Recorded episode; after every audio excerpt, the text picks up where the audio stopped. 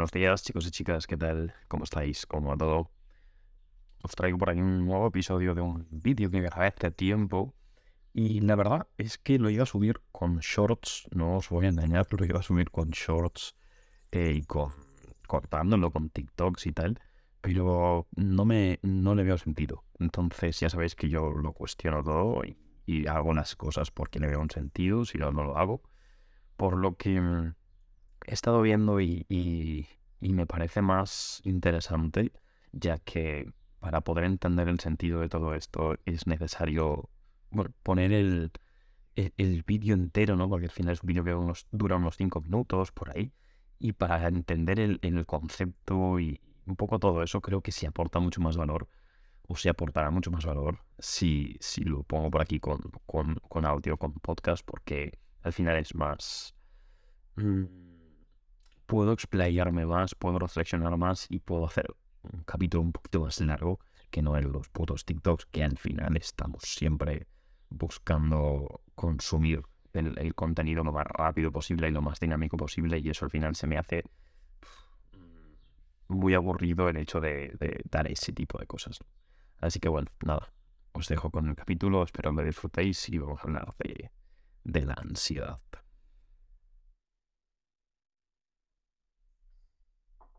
Vale, el punto es el siguiente. Si sientes que tienes estrés, que tienes ansiedad y se está apoderando de tu vida, necesitas tomar una serie de medidas ya para poder controlarlo. Porque, bueno, lo primero es reconocer que es normal sentirse a veces abrumado en ocasiones, pero no debemos permitir que nos domine, no debemos dejar, no debemos decir, Buah, ya nos pasará ya está, hay que hacer algo al respecto y hay que solucionarlo ya.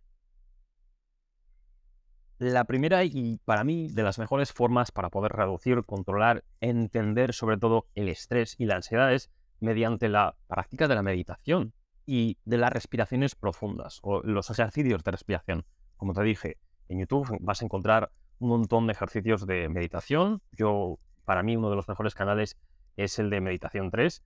Y para el tema de respiraciones profundas, para mí la mejor que hay, el ejercicio más bueno sobre la, sobre la respiración es el ejercicio de Wim Hof o el método Wim Hof en general.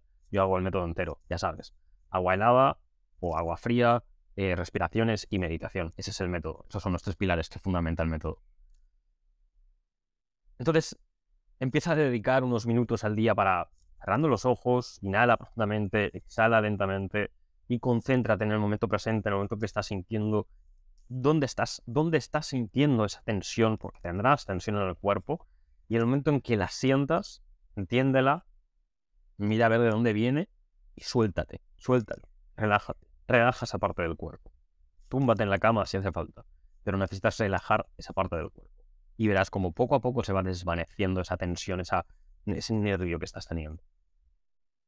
Otro hábito que es brutal para poder ayudarte a manejar el estrés es la actividad física, es correr, hacer ejercicio, saltar, echar un polvo, literal.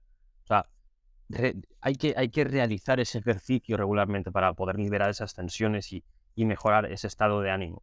Y no es necesario ir al gimnasio, puedes ir a caminar unos minutos al día, ya es suficiente.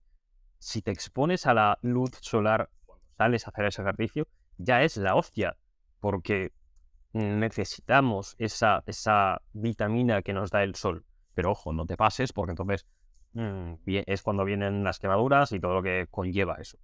Pero unos minutos al sol es brutal. Te vas a sentir luego con vida, que quieres comerte el mundo, literalmente.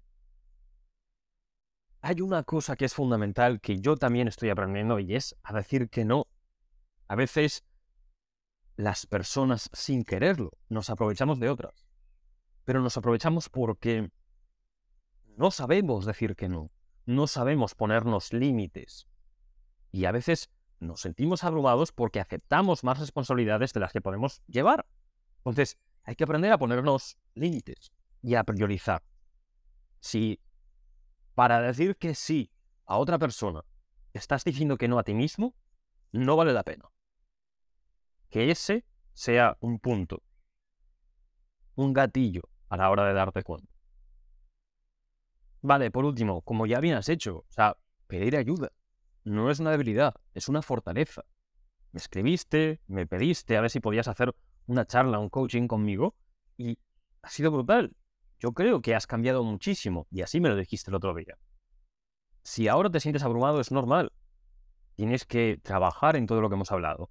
No dudes en buscar apoyo, ya sea en mí, ya sea en tus amigos, en tu familia.